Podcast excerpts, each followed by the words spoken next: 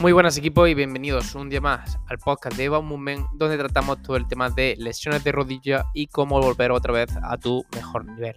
Esta temporada estamos optando por los coffee breaks que son episodios cortitos, sencillos y que vayan al grano. Así que hoy vamos con, eh, con esta temática.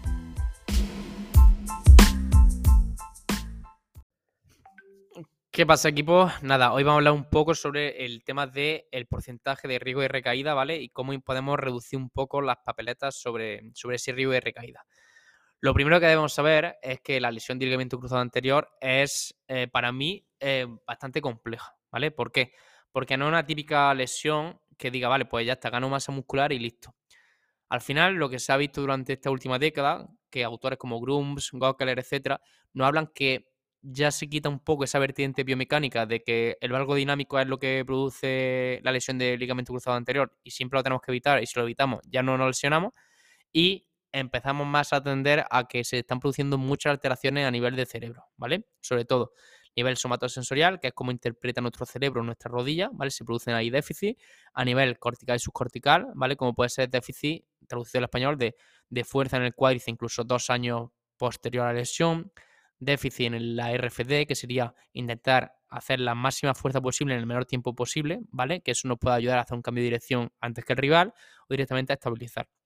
O déficit a nivel propioceptivo, que al final son los receptores, ¿vale? Hay ciertos receptores en la rodilla que informan sobre los cambios de tensión, estiramiento, etcétera, para directamente cuando se acercan a un rango peligroso, activarse rápido, contraer la musculatura y salirse de ese rango peligroso que puede ser más lesivo, ¿vale? Entonces, lo que estamos viendo es que al final la lesión del ligamento cruzado anterior no hay que tomársela como, como a broma y que al final lo que hay que hacer es currárselo, pero, pero desde el día uno. Bajo nuestra experiencia, que ya llevamos bastantes años trabajando con cruzados y trabajamos con cientos de ellos, eh, lo que sí vemos es que eh, no, no, no, podemos hacer lo típico de dejo que pase el tiempo y ya después, si eso a los 6-7 meses, entreno. No, pero, pero para nada.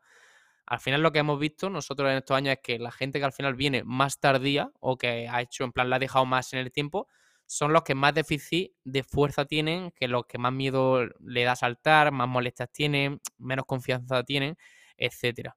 ¿Por qué? Porque al final, si tú desde la semana 1 te lo estás currando, estás entrenando y estás llevando estímulos a esa rodilla, de esa rodilla al cerebro, al final no se ha producido tantos déficits, por así decirlo, porque al final eh, desde la operación hasta que ha empezado a dar señales, eh, ha pasado una semana, dos semanas como mucho. Ahora, si tú lo vas dejando en el tiempo y pasan tres, cuatro, cinco meses y no ha hecho por dónde, por mandar a muerte señales que, hagan que se estimule tanto el cerebro como la musculatura, al final eso va a hacer que, que tardemos más después en conseguir resultados. Entonces, ¿cuándo puede empezar a entrenar? Pues desde la semana 1 o 2. Es decir, lo, peor que puede haber, bueno, no es lo peor, sino lo más lento que puede retrasar un poco la recuperación es si hay sutura meniscal, pero directamente se puede hacer trabajo de torso, trabajo de la otra pierna, entrenamiento cruzado, después trabajo con vibración, motor imagery, etcétera, en la pierna lesionada y todo el trabajo en descarga, para que al final, lo dicho, que se mande ya desde las primeras semanas información a mansalva para que al final eso, el cerebro vea que eso sigue funcionando de la mejor manera.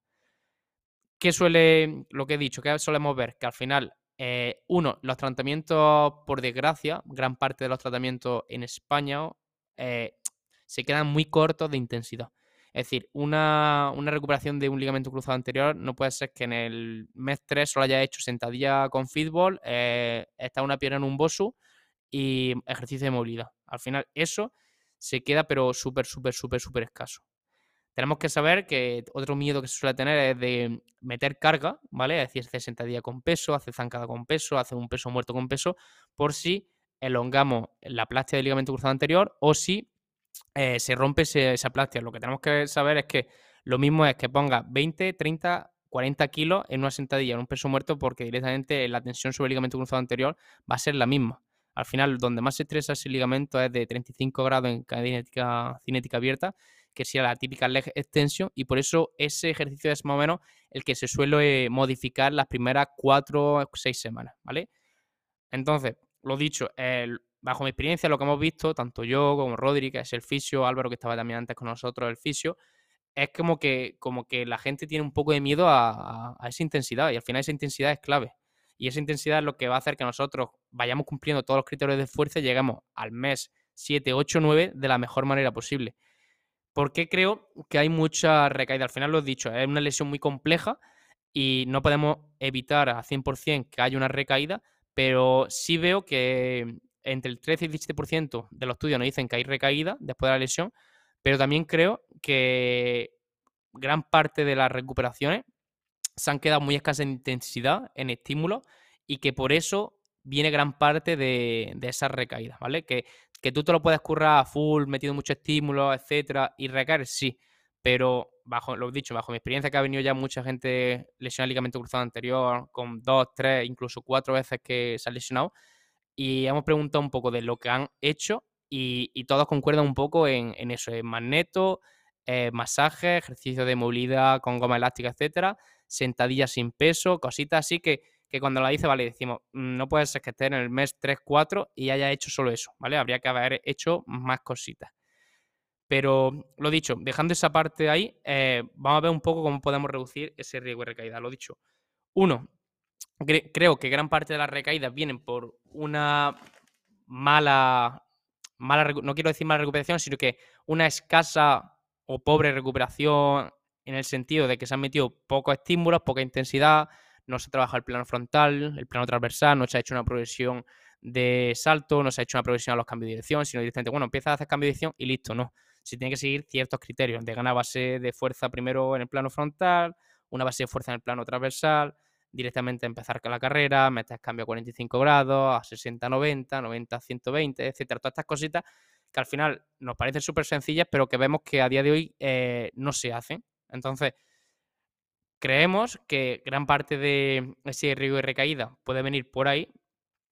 Y por otro, al final hay mucho, lo dicho, tú te puedes hacer también esa progresión de estímulo, etcétera, carga, que también puedes tener ese riesgo de recaer, pero creemos que es mucho menor ese riesgo de recaída. ¿vale?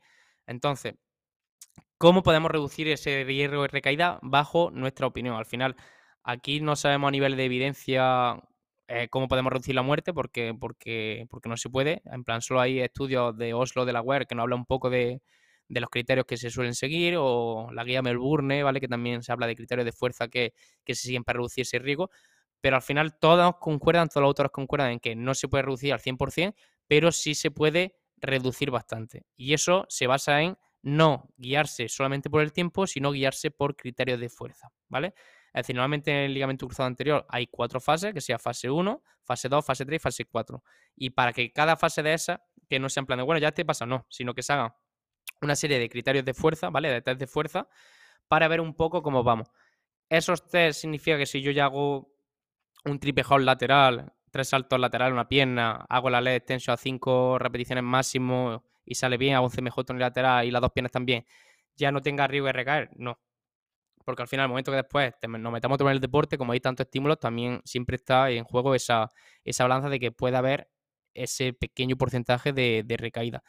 Pero lo dicho, si nosotros hemos cumplido, lo he dicho, hemos cumplido, hemos hecho toda, toda esa progresión, buena en trabajo de fuerza, en trabajo en diferentes planos, trabajo de primetría, trabajo de cambio de dirección, trabajo progresivo y metiéndose poco a poco en el deporte, trabajo con perturbaciones, con carga cognitiva y vamos poco a poco haciendo ese deporte sin tampoco en plan eh, meternos en el mes 5 ya directamente al deporte, creemos que ese riesgo se va a reducir bastante, ¿vale?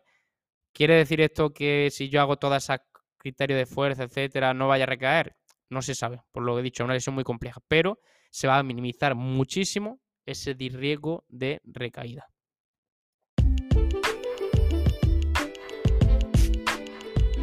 Y nada, si has llegado hasta aquí, muchas gracias por tu tiempo, que al final es lo más valioso que tenemos hoy en día. Y no te pierdas lo que subimos en nuestras redes sociales como Instagram o YouTube, donde al final aportamos mucho contenido gratuito que te puede ayudar para al final enfocar tu recuperación.